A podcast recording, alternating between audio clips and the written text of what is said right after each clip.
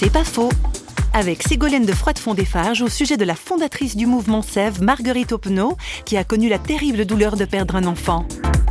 Elle a compris que si elle fermait son cœur, elle se durcissait et que finalement, elle vivait une sorte d'enfer.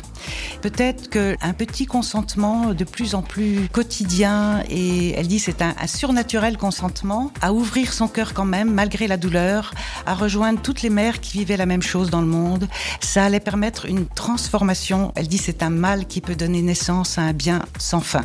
Et ça rejoint une petite phrase dans le quotidien qu'on vit pour des petites souffrances. Elle dit nos obstacles sont nos chemins. Chaque fois qu'il y a une difficulté, c'est fait pour rebondir, c'est fait pour taper du pied au fond et remonter.